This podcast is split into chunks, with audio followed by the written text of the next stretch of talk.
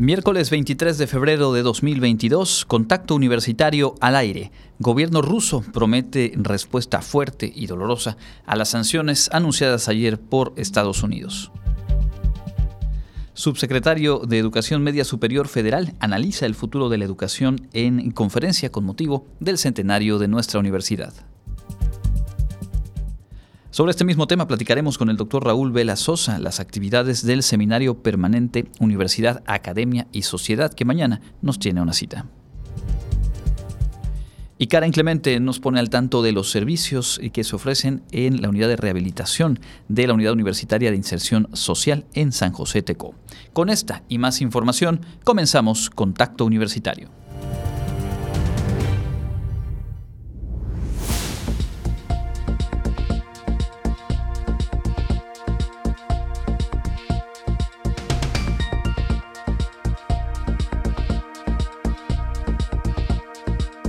Contacto Universitario. Nuestro punto de encuentro con la información.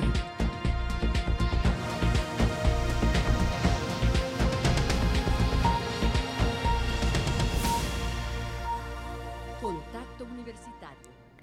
Muy buenas tardes, amigas y amigos de Radio Universidad. Qué gusto darles la bienvenida a esta emisión de mitad de semana del informativo que realizamos desde la Universidad Autónoma de Yucatán. Mi nombre es Andrés Tinoco. Hoy Ángel Zip se encuentra en los controles técnicos y junto con todo el equipo de producción le invito a quedarse la próxima hora. Estaremos revisando lo más relevante que ha ocurrido en nuestra universidad y por supuesto también pendientes de lo que ocurre en nuestro entorno. Antes de ir con la información y de una vez le menciono que puede comunicarse al 9999 2492 14, el teléfono aquí en cabina, o a nuestro WhatsApp 9999 0022 22, porque vamos a obsequiar un pase doble para el concierto con motivo del centenario de nuestra universidad, concierto que se realizará eh, la noche de este viernes 25 de febrero a las 8 de la noche en el Teatro Peón Contreras, a cargo de la Orquesta Típica Yucalpetén y la Rondalla Universitaria.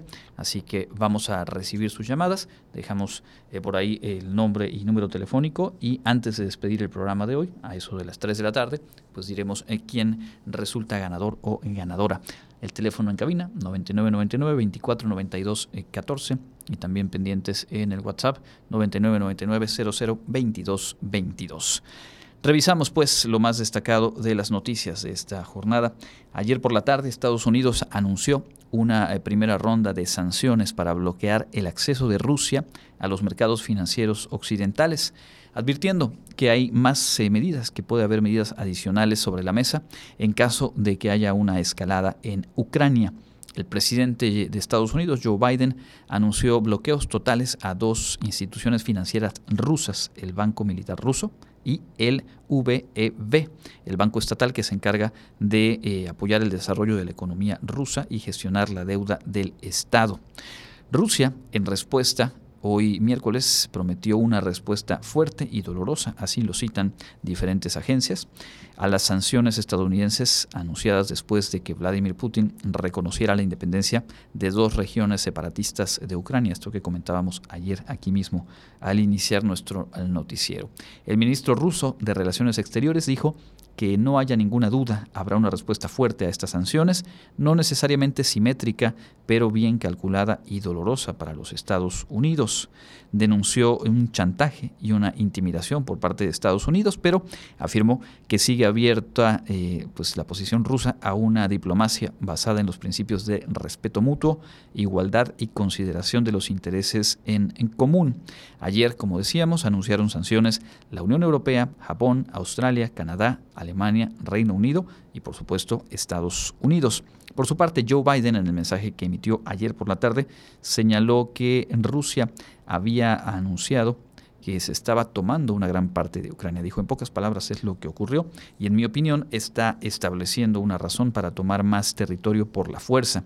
Este es el comienzo de una invasión rusa a Ucrania, como Putin lo indicó y de hecho pidió permiso para hacerlo desde su Duma, el poder legislativo ruso. Esto parte de lo que dijo ayer Joe Biden. Calificó las acciones de Putin como una agresión, aunque estimó que una salida diplomática todavía es posible. Más allá de esos dichos, de ambos lados, donde primero eh, pues fijan una postura fuerte y añaden que quizá aún hay espacio para la diplomacia. Lo concreto es que el secretario de Estados Unidos, Anthony Blinken, secretario de Estado de los Estados Unidos, anunció la cancelación de una reunión que había eh, pues fechado con su homólogo ruso para mañana jueves y que podría derivar, como decíamos aquí a inicio de semana, en una cumbre entre los mandatarios Biden y Putin, lo cual hoy por hoy y con los acontecimientos que se han venido dando, pues se percibe verdaderamente lejano aumenta pues la tensión en aquella región del mundo, mientras la ONU pues sigue eh, advirtiendo que sería sumamente grave algún conflicto bélico en aquella región. Regresaremos con más sobre los asuntos internacionales y nacionales más adelante. Por lo pronto vamos con la información universitaria. Estudiantes de las facultades de Contaduría y Administración e Ingeniería obtuvieron el primer lugar en un certamen internacional en materia de ciberseguridad.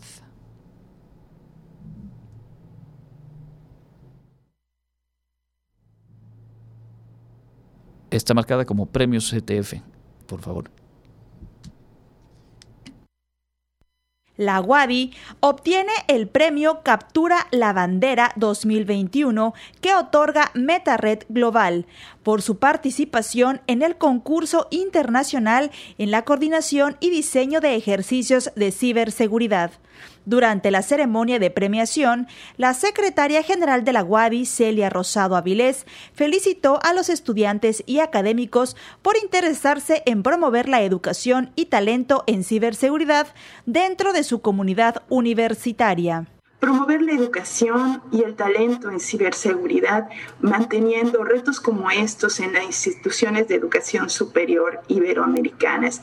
En verdad, el trabajo de nuestros equipos de ciberseguridad, ese trabajo que realizan día con día, es crucial, es crítico, como crucial también lo es su trabajo en la formación de estudiantes, en llevar buenas prácticas de ciberseguridad a las comunidades universitarias en general para atender justamente los problemas mundiales de ciberseguridad. Los ganadores son Nicolás García Morales, Laura López Tún, Brian Ponce Rubio, Catherine May Miss, Romina Azaeli Chalé, Felipe de Jesús Manzanero Vázquez, así como Rodrigo Esparza Sánchez y Wilbert Pérez Segura. La Guadi resaltó por sus dos participaciones en el concurso, la primera a través del equipo de respuesta a incidentes de seguridad de la universidad y la segunda colaboró en la logística y desarrollo de ejercicios de ciberseguridad para la etapa de México, en colaboración con otras instituciones de educación superior del país. Para Contacto Universitario, Jensi Martínez. Enhorabuena para este grupo de estudiantes, estos dos grupos de estudiantes que obtienen eh, pues el primer lugar en un certamen a nivel internacional.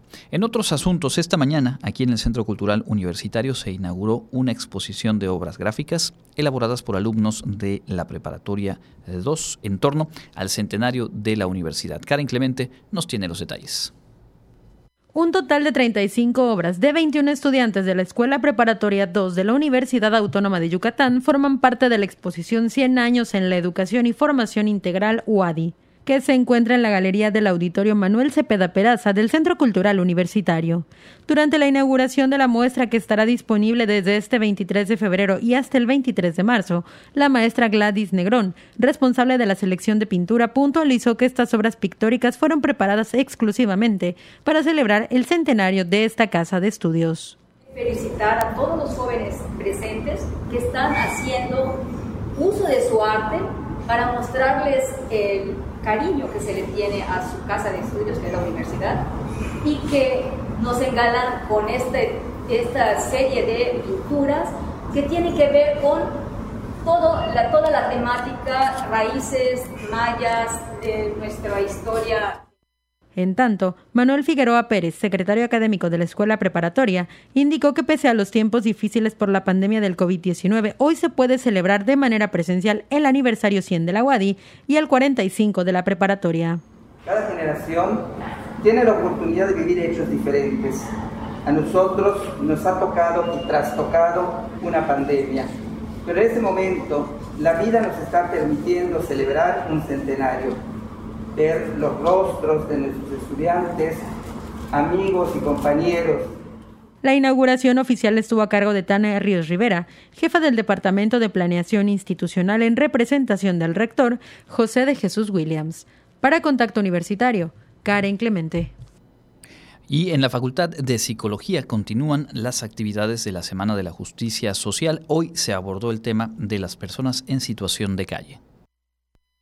Durante su ponencia Justicia Social para Personas en Situación de Calle, la psicóloga Jorgelina Dilorio expuso que es urgente que las autoridades gubernamentales generen políticas públicas integrales con el fin de que se pueda garantizar el acceso a la salud, economía, trabajo y un techo digno para las personas en situación de calle. Como parte de las actividades de la Semana de la Justicia Social organizada por la Facultad de Psicología de la UADI, la especialista indicó que la pandemia por el COVID-19 iluminó las inequidades que enfrenta este sector. Han quedado hipercontrolados y vigilados en el espacio público. Se hicieron más visibles. Digo, eso que pasaba antes cuando todos estábamos circulando, quedaron solos. Y eso tuvo múltiples impactos.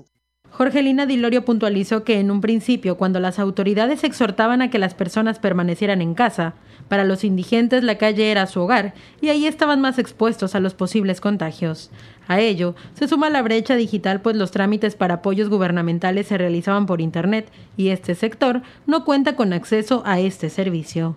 Finalmente, se agudizó la violencia física y el repudio en su contra, incrementando los casos de agresiones físicas y verbales no tener vivienda aumenta no solo en términos subjetivos, malestares físicos, malestares vinculados con el estrés, ¿no? con padecimientos físicos concretos, sino que coloca a las personas en mayor condición, en mayor probabilidad de ser víctima de violencia física, de violencia simbólica, así, de morir en el espacio público. Para Contacto Universitario, Karen Clemente.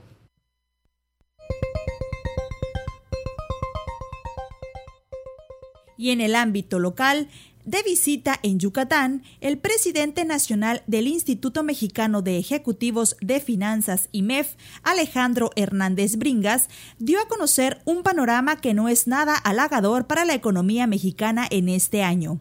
En el caso de la situación económica de Yucatán, el presidente del IMEF en la entidad, Santiago Pérez Arjona, dijo que de acuerdo con la planeación económica del gobierno del estado, sus expectativas de crecimiento son del 2% al 4% en 2022 a pesar de que la inflación global que afecta a las economías continúa al alza, encarece el financiamiento y disminuye el consumo interno. Yucatán está mejor que en 2020, es el cuarto lugar nacional en ocupación y generación de empleo y tiene una tasa de desempleo del 2.1%, aunque está un poco arriba en su inflación, afirmó el directivo. Las perspectivas económicas del país no son nada halagadoras para este año, pero la de Yucatán mantendrá su ritmo de crecimiento por la llegada de inversiones, generación de empleos y la dinámica de su reactivación, manifestaron los presidentes nacional y local del Instituto Mexicano de Ejecutivos y Finanzas.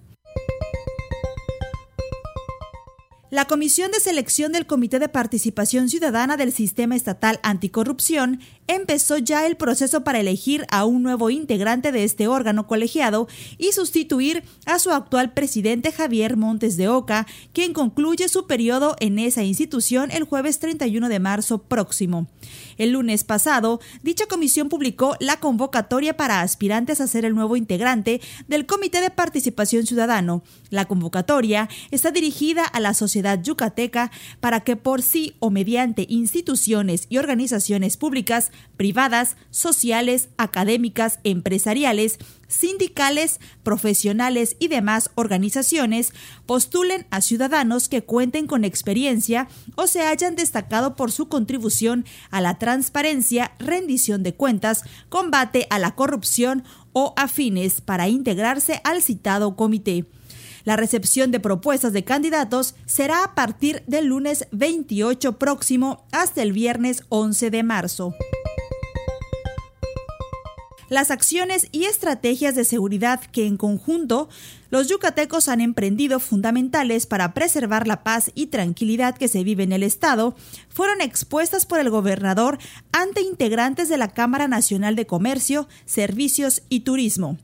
Reiteró la importancia de continuar sumando esfuerzos, sociedad, iniciativa privada y gobiernos para que el Estado conserve sus niveles de paz que no se tiene en ningún otro lado del país. Finalmente, resaltó que esos esfuerzos han propiciado las condiciones idóneas para que cada vez más firmas vengan a intervenir al Estado, generando empleos y bienestar, como demuestran los indicadores que caracterizan al Estado con el mejor clima para hacer negocios del país. En el reporte de los casos de COVID en Yucatán, hasta el día de ayer, 22 de febrero de 2022, las autoridades informaron que se registraron 320 nuevos contagios, además de seis lamentables fallecimientos. Para Contacto Universitario, Jensi Martínez.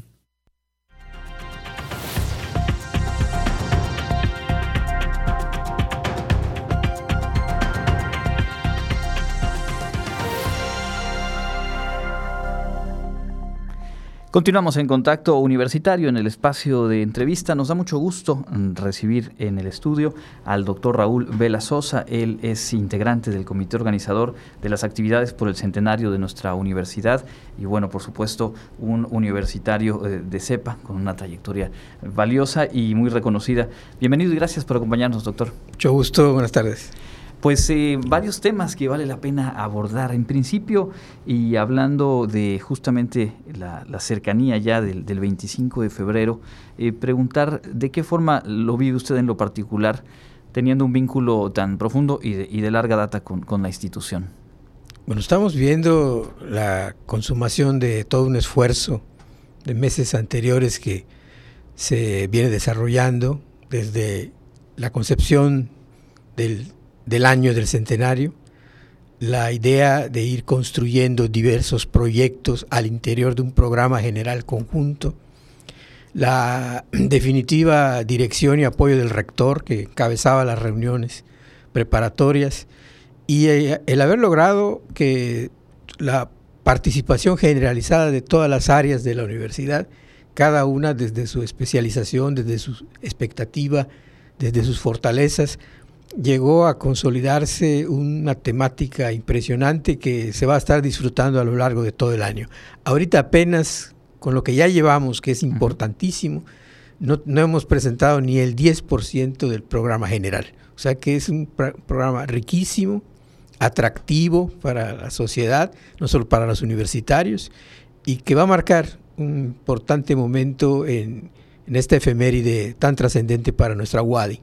Así es, por aquí estuvo el, rector Williams a principio de año y justo subrayaba eh, lo diverso de la propia institución y cómo se refleja esa diversidad en un programa de actividades que tiene momentos muy marcados como lo que estamos viendo esta semana, lo que se vivirá el, viernes justo cuando sea la fecha del centenario, pero que continuará a lo largo del año y es justamente donde hay eh, pues una amplitud de, de temas que me imagino al irlos construyendo y al ir configurando el programa también le da cuenta a ustedes que lo han estado justo eh, preparando de esa amplitud de, temáticas y de miradas que existen en la propia universidad, ¿no? Sí, es un programa amplio, plural, incluyente, eh, con una diversidad de temas y además en diferentes vertientes.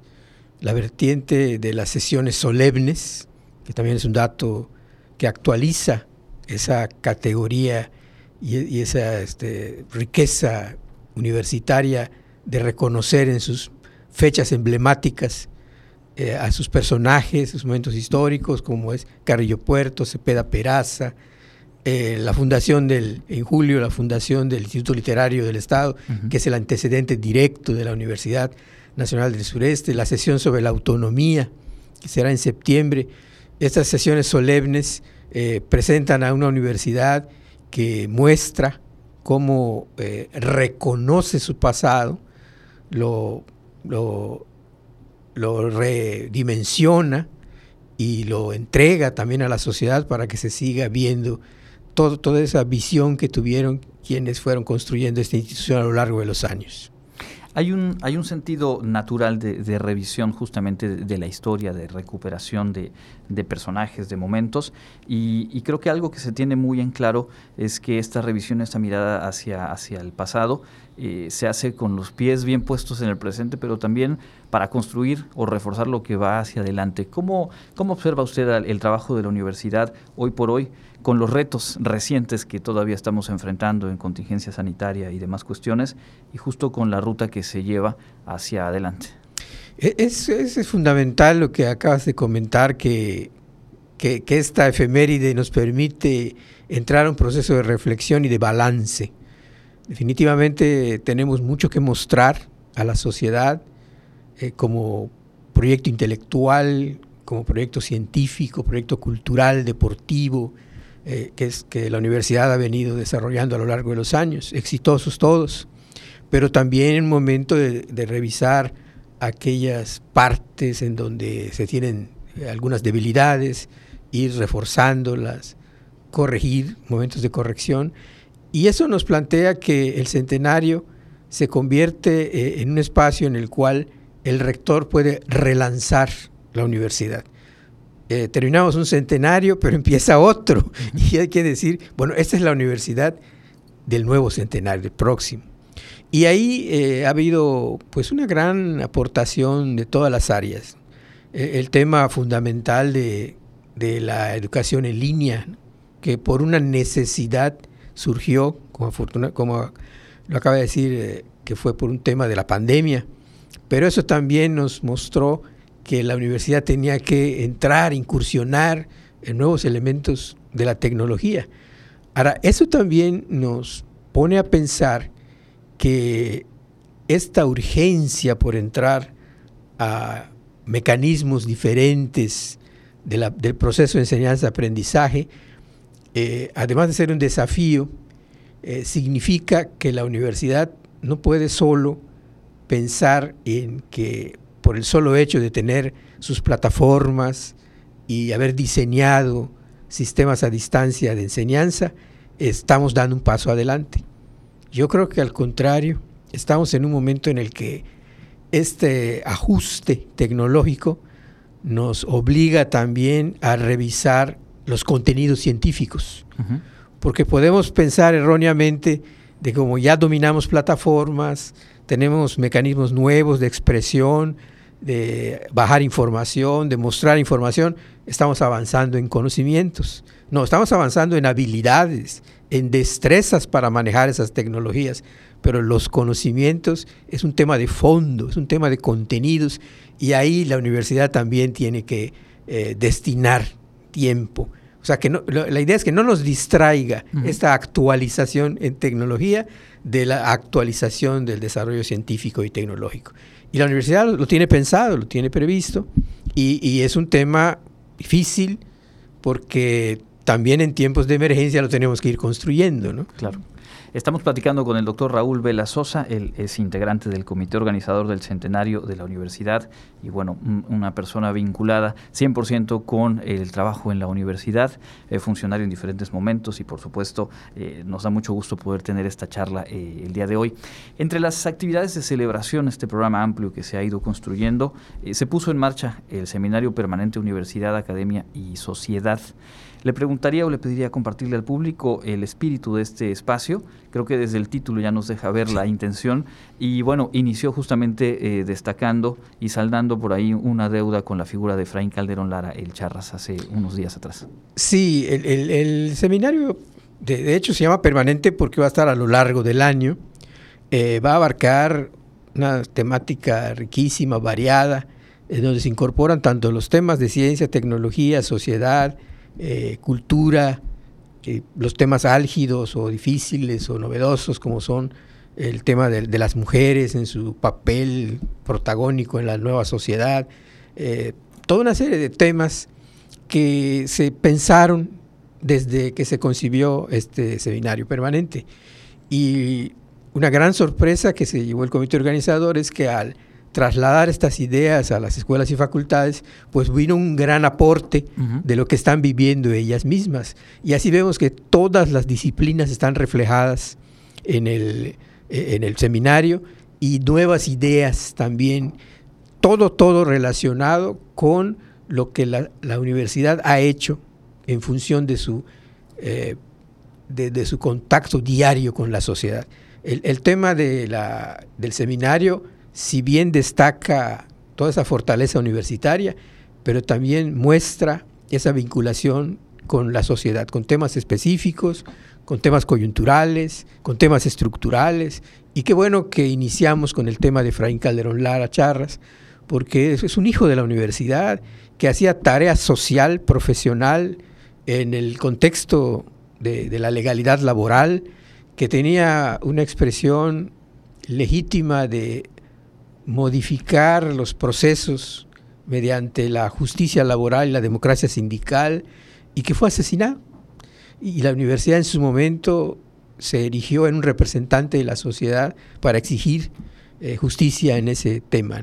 Entonces, ese es un tema que no escapa de, la historia de la universidad y está hoy en la agenda institucional universitaria. Y así nos vamos con otros temas, eh, el, del, tema de la salud, la, universidad en la salud, la universidad en la construcción de infraestructura, escuelas de ingeniería, de arquitectura, eh, y la, en, la en la propia este, cultura jurídica, lo que ha aportado el estudio del derecho en, en la sociedad yucateca.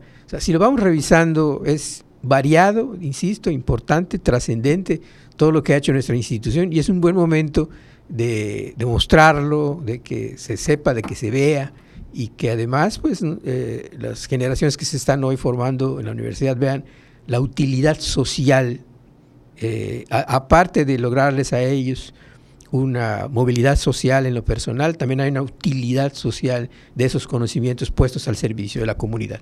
Por supuesto. Y justamente eh, en el marco de, este eh, seminario permanente, eh, mañana, de una vez hacemos la invitación, se va a realizar a las 10 de la mañana en la Facultad de Ciencias Antropológicas, pues una más de las mesas panel de este, de este seminario, con el tema de la Universidad Nacional del Sureste, de las ideas fundacionales a la práctica, con la participación del maestro Jorge Mantilla, el doctor Jorge Castillo, el doctor Lorgio Cobá y el maestro Roger Domínguez, a reserva de que podamos ampliar más adelante y seguir platicándole a la audiencia eh, pues de este programa de actividades justo a un par de días de, que se cumpla la fecha del centenario. ¿Cuál sería su reflexión respecto a esta posición que le toca eh, ocupar, observar, digamos, de primer plano, cómo se trabaja para una celebración que al final tendrá eh, eco y tendrá impacto en la sociedad actual y que con el tiempo se revisará también cómo se celebró, cómo se trabajó en la universidad justo en, el marco de este, de este centenario. Sí, eh, lo que nos quedó claro desde que se empezó a concebir la idea de, de un proyecto de centenario era que había que trabajar en varias vertientes. La vertiente histórica, la vertiente científico-tecnológica, la vertiente social, la vertiente del homenaje, ¿no? que está eh, incluida en las, eh, las sesiones solemnes, de las fechas importantes de las efemérides universitarias, y que se fuera eh, presentando una idea de todo lo que es importante para la universidad. Y ahí queda deporte, por ejemplo, que la universidad ha tenido una tradición deportiva exitosa y competitiva por muchísimos años en el deporte amateur nacional y regional y también la parte cultural. Nosotros hemos logrado construir alguna idea de que la universidad no solo se le reconoce por su liderazgo intelectual, sino por su influencia cultural.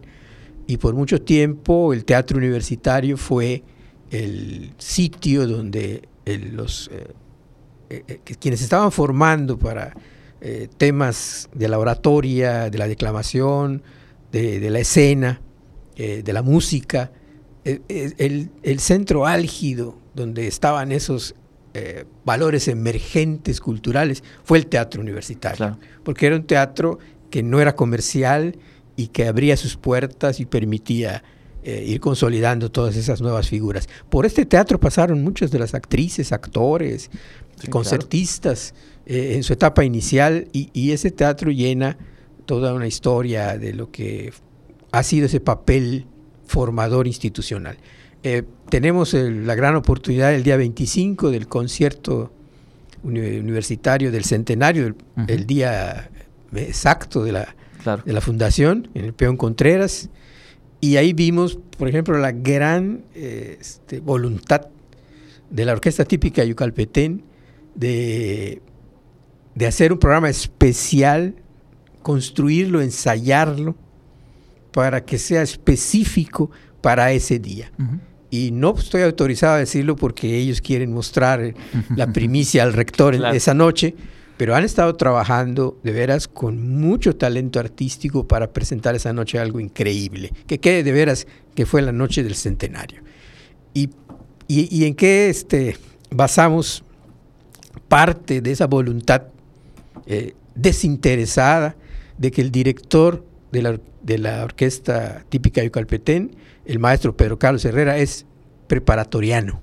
Es egresado de nuestras aulas preparatorianas. Entonces, todo eso está ahí, ¿verdad? Ahorita es, un hombre reconocidísimo por su capacidad, su talento a nivel nacional y hoy eh, dirige una orquesta que todo, todo el arreglo para esa noche lo está haciendo con mucho cariño y sin ningún interés. Pues es, es una de, tantas eh, vivencias, de tantas historias que lo hemos platicado aquí en diferentes momentos a lo largo de este año. Eh, cuando hablamos de la universidad a través del tiempo, hablamos de las personas claro. y los personajes que han eh, transitado por estos espacios y que tienen obviamente ese vínculo profundo con nuestra institución. aquí quería yo también adicionar que otro protagonista de esa noche es el maestro Luis Pérez Sabido. Claro. Luis Pérez Sabido es también preparatoriano, estudió en la Escuela de Comercio y Administración y él es el encargado de hacer una eh, construcción de lo que es la historia musical que se va a presentar esa noche. Y entonces pues se, se, están sumando esfuerzos, talentos, voluntades y sobre todo un gran afecto y reconocimiento a nuestra universidad.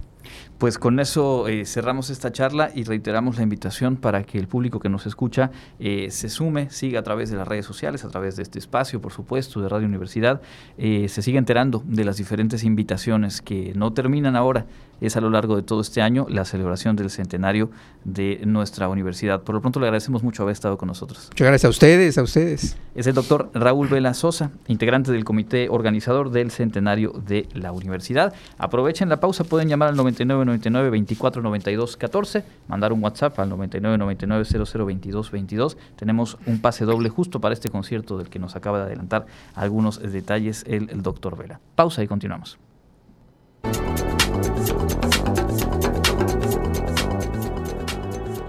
Información del Comité Institucional para la Atención de los Fenómenos Meteorológicos Extremos de la UADI, para hoy miércoles 23 de febrero, tenemos ambiente caluroso con cielo mayormente despejado a medio nublado.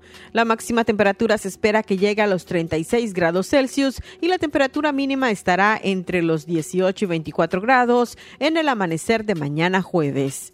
En la ciudad de Mérida, centro y oeste, la temperatura máxima estará en 35 grados y la mínima de 20. En la costa se esperan temperaturas máximas de 32 grados y mínimas de 22 con cielo despejado. En el sur y sureste del estado la temperatura más alta será de 36 grados y la mínima de 18. El cielo estará mayormente despejado. En el este y noreste de Yucatán tendrán como máximo 34 grados y una temperatura mínima de 19. Para contacto universitario, Elena Pasos.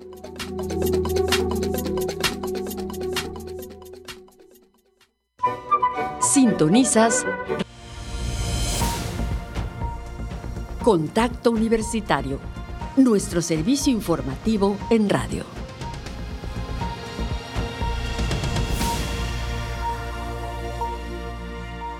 Continuamos en contacto universitario, gracias por eh, sintonizarnos. Les recuerdo que eh, estamos obsequiando, tenemos un pase doble para el concierto con motivo del centenario de nuestra universidad, concierto que se va a realizar este viernes a las 8 de la noche en el Teatro Peón Contreras, la Orquesta Típica Yucalpetén y la Rondalla Universitaria. Puede llamar, dejarnos su nombre y teléfono y antes de despedir la emisión de hoy, pues estaremos dando a conocer quién eh, se lleva este pase doble. Hoy, en el marco justo del centenario, se acaba de realizar, hace unos minutos concluyó una conferencia muy relevante en torno a la educación media superior, el nivel bachillerato, y Jensi Martínez estuvo ahí presente y nos tiene todos los detalles. Jensi, bienvenida, cuéntanos. Hola, buenas tardes, buenas tardes, amables radio escuchas. Y sí, el día de hoy, hace un rato, terminó la conferencia magistral El futuro de la educación media superior en México, que fue impartida por el doctor Juan Pablo Arroyo Ortiz él es subsecretario de Educación Media Superior de la SEP. Y pues en esta conferencia el doctor inició haciendo, recordó los antecedentes de la educación media superior en México en un tiempo de 1823 a 1857 y dijo que durante este periodo predominó la integración de la nación y la transición del capitalismo. Señaló que el primer antecedente de la enseñanza preparatoria del México independiente se encuentra en el proyecto de Reglamento General de Instrucción Pública de diciembre de 1823. Y aquí tenemos un pequeño eh, extracto de su audio. Escuchemos. La educación como educación pública y privada como proyecto nacional. Obviamente, eh, de los colegios que existían, cinco colegios de educación secundaria superior, de los cuatro eran dirigidos por la iglesia, eh, porque era la preeminencia cultural y ideológica del momento. Estos colegios pues educaban a la, élite de los eh, que tenían el poder en el país. Algunos empresarios, comerciantes y algunos militares que tenían a sus hijos en estas instituciones. En ese entonces, al triunfo de la reforma, Benito Juárez impulsó la educación positivista en el nivel medio superior y surge también en este periodo el primer proyecto de formación para el trabajo. Escuchábamos apuntes del doctor Juan Pablo Arroyo Ortiz en esta conferencia que se realizó hace unos minutos, El futuro de la educación media superior en México. Y te cuéntanos. Sí, posterior a este recuento que realizó, durante la conferencia también dio a conocer los principios de la nueva escuela mexicana, donde destacó el fomento de la identidad con México, la responsabilidad ciudadana, la transformación de la sociedad, el respeto de la dignidad humana, interculturalidad, la cultura de paz, respeto por la naturaleza y el cuidado del medio ambiente. Y aquí nos explica por qué él eh, decidió llamar el futuro de la educación. La idea de platicar con ustedes sobre la educación media superior y el futuro de México es está en el marco de una actividad que tenemos desde hace ya casi tres años, impulsando la revisión del marco curricular común y de los currícula académicos de todo el bachillerato del país. Eh, le sugería Pepe Williams el nombre porque eh, me daba oportunidad a poner en perspectiva histórica lo que estamos haciendo. Apuntes del subsecretario de Educación Media Superior a nivel federal de la Secretaría de Educación Pública, quien estuvo presente hace unos minutos aquí en el Centro Cultural Universitario en esta conferencia en el marco del centenario de nuestra universidad. Creo que resulta muy interesante y cómo eh, tuvimos hace unas semanas la presencia en sí de la subsecretaria vinculada al nivel superior y ahora también a nivel bachillerato. Bueno, sabemos que la UADI cubre justamente estos dos niveles educativos y pues eh, trayendo y compartiendo la visión justamente de hacia dónde se avanza avanza en el proyecto educativo nacional y cómo la universidad obviamente se inserta en, el trabajo que se realiza en facultades y en este caso en las preparatorias. Así es, y por eso mencionó los ejes de la política de la escuela mexicana que están trabajando para ponerlos en práctica y mencionó algunos y los más importantes y se los enumero, gobernanza del sistema educativo, infraestructura educativa, financiamiento y recursos, dignificación y regularización del docente y aquí y una destacó y recalcó mucho es que el actor principal en esta nueva escuela mexicana será el maestro o maestra y quiere que sea reconocido por la sociedad. También dijo que habrán retroalimentaciones donde se involucren docente-estudiante, estudiante-estudiante, estudiante-docente, docente-docente, docente directivo, directivo-docente y comunidad centro escolar comunidad. Escuchemos. ¿Qué significa? En los tres primeros semestres, para respetar la posibilidad de diversos bachilleratos, no queremos unificar los bachilleratos en uno solo, porque hace falta los agropecuarios y los del mar y los tecnológicos industriales y los de servicio, pero sí los primeros tres semestres que sean comunes para que incluso podamos permitir que se vayan de un sistema hacia otro. El cuarto, quinto y sexto semestre eh, se meterán a la parte propedéutica para los que quieren ir a la universidad o la parte tecnológica o profesional técnica los que se quieren incorporar a la vida laboral. Hay los fundamentos y, la manera en la que se está mirando la transformación que ya está en, en, curso de, digamos, la educación media superior desde la Secretaría de Educación Pública. Hoy apuntes eh, compartidos de primera mano en esta conferencia en el auditorio eh, Manuel Cepeda Peraza. Pues sí, Andrés, eso fue lo que el doctor recalcó y entre los últimos que dio a conocer es que también habrá eh, contenidos y actividades para el aprendizaje y una educación con calidad y equidad. Entonces aquí va a ser un plano donde todos vamos a estar, donde todos vamos a participar y en muy particular el actor principal va a ser el profesor, maestro o maestra. Andrés. Muy bien, pues gracias Jensi por esta, este reporte. Conferencia hace unos minutos concluida, el futuro de la educación media superior en México, a cargo del subsecretario de Educación Media Superior de la Secretaría de Educación Pública, el doctor Juan Pablo Arroyo Ortiz. Gracias Jensi. Muchas gracias. Nosotros tenemos más información, vamos a enterarnos de lo más actual en el ámbito internacional.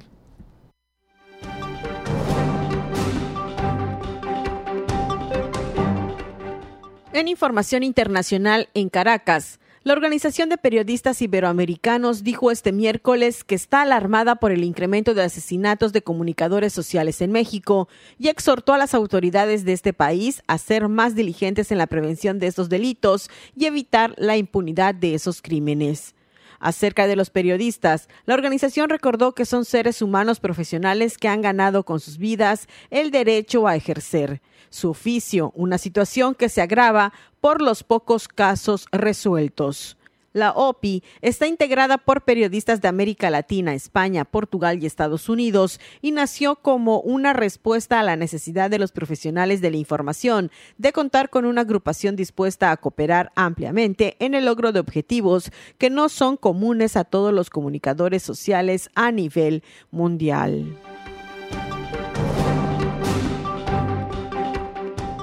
La decisión del presidente de Rusia, Vladimir Putin, de reconocer las autoproclamadas repúblicas de Donetsk y Lugansk ha suscitado la repulsa general de la comunidad internacional y la puesta en marcha de sanciones por considerarse que viola el derecho internacional.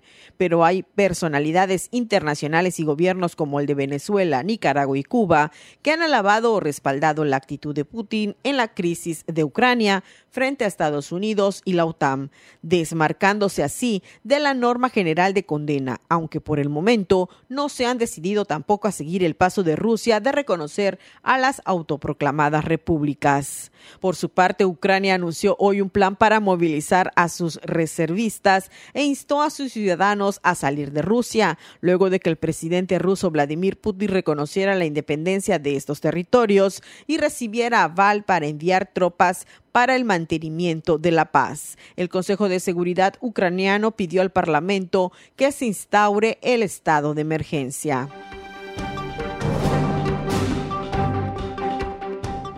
En más información, Rusia está lista para iniciar una invasión a gran escala en Ucrania, advirtió hoy un funcionario de defensa de Estados Unidos. En declaraciones a medios, incluyendo NBS News, el funcionario, cuya identidad no reveló, dijo que los rusos están literalmente listos para ir ahora hacia Ucrania y que Rusia tiene preparada casi el 100% de las fuerzas que necesita como para iniciar una invasión. De acuerdo con el funcionario, Rusia está tan preparada como puede estarlo y cerca del 80% de las tropas se encuentran en posiciones de avanzada, listas para salir. Los elementos se encuentran a una distancia entre 5 y 50 kilómetros de la frontera. Rusia también tiene más de 10 barcos de desembarco en el Mar Negro con tropas a bordo. Desde hace semanas, Rusia desplegó en la frontera con Ucrania unos 150 mil soldados. Para Contacto Universitario, Elena Pasos.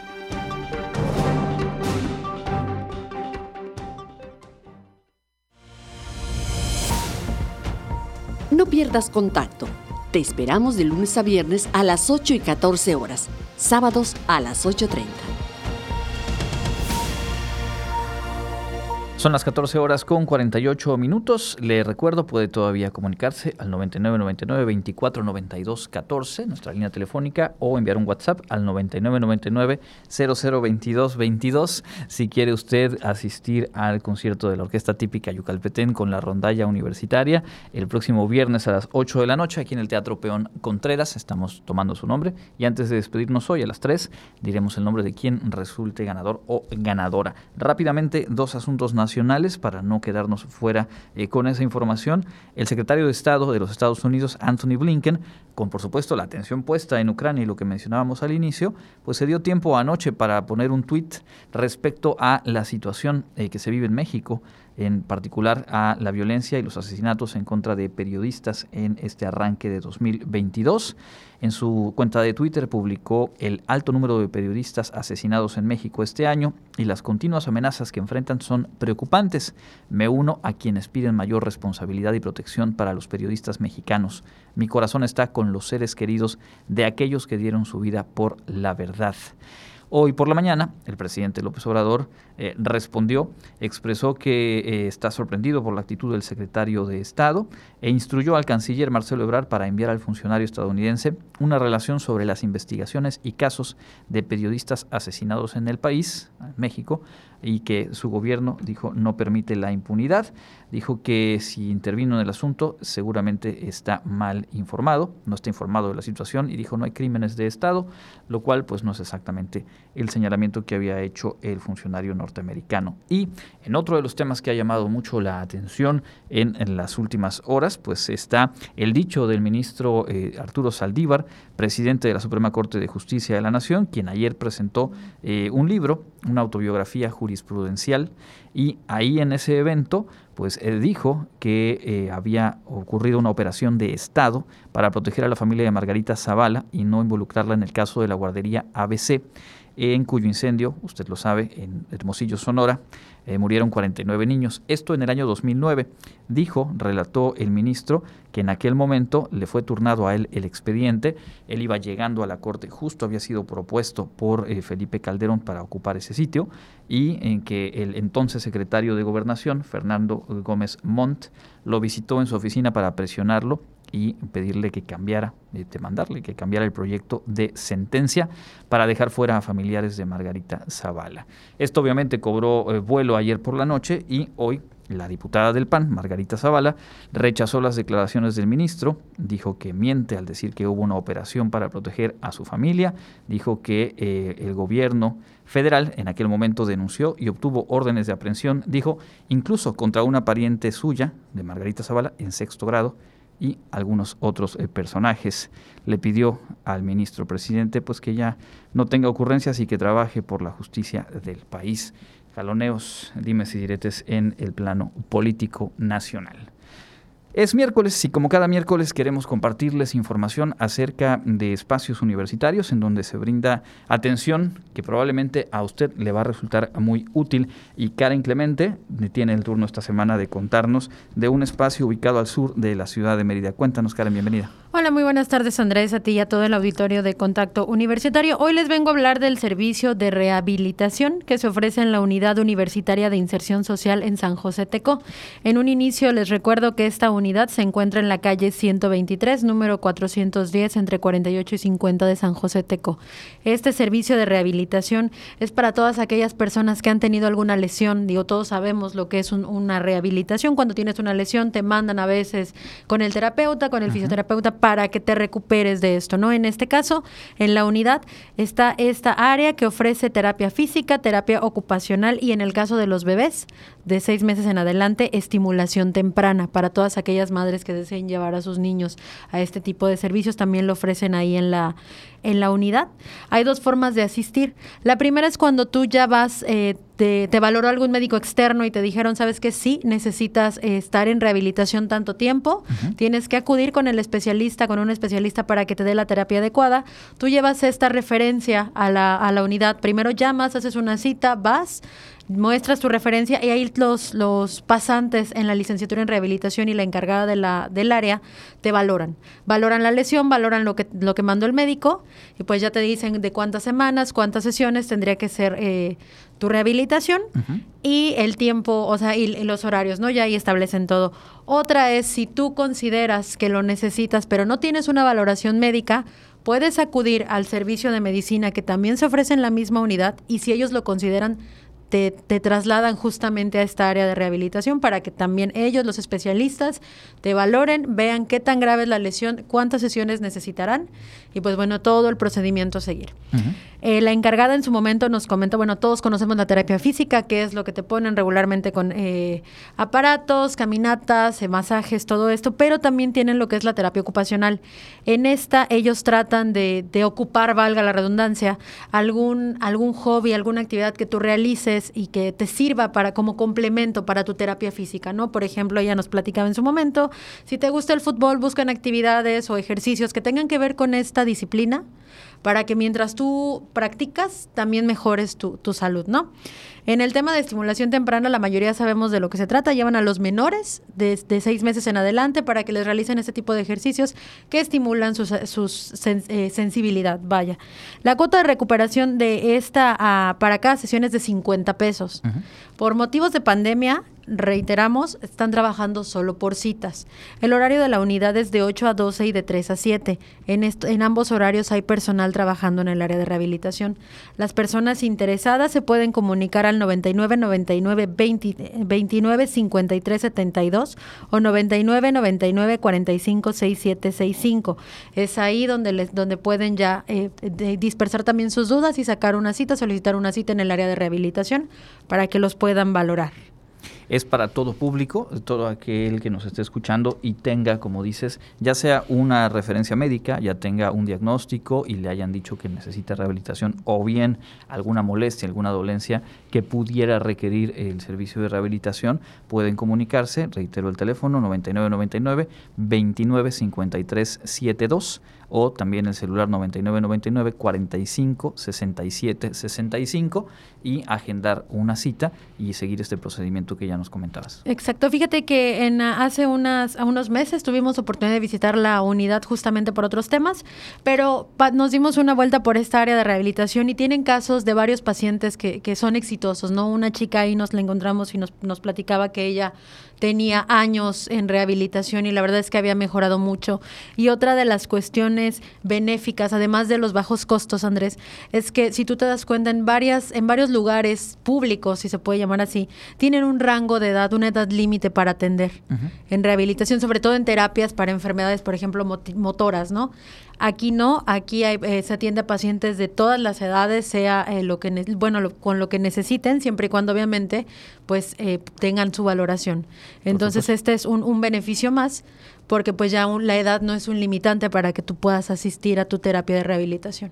Y como lo hemos dicho, en el caso de, esta misma unidad o de otros espacios universitarios, es un servicio de calidad que siempre va acompañado por profesionales en la materia, pero que además permite a estudiantes, a pasantes, a prestadores de servicio social, pues poner en práctica sus conocimientos y por lo tanto pues se cierra un círculo virtuoso y es el caso de este espacio de rehabilitación en la Unidad Universitaria de Inserción Social. ¿Algo más que haya que puntualizar? Pues nada más repetirle los teléfonos para quienes estén interesados, 99 99 29 53 72 y el 99 99 45 67 65. También quien lo prefiera se puede comunicar por un mensaje vía la página de Facebook que es UIS con doble U San José Teco. Ahí también pueden enviar sus mensajes para solicitar más información de este y otros servicios. Por supuesto, y la verdad es que hay, mucho. Es una actividad muy intensa la que desarrolla la Unidad Universitaria de Inserción Social en Facebook UUIS Wadi y ahí van a ver ustedes todos los flyers y toda la información. Muchas gracias, Karen. Al contrario, muchas gracias, Andrés. Un saludo para ti y para todo el auditorio. Nosotros vamos a la recta final. Tenemos la agenda universitaria.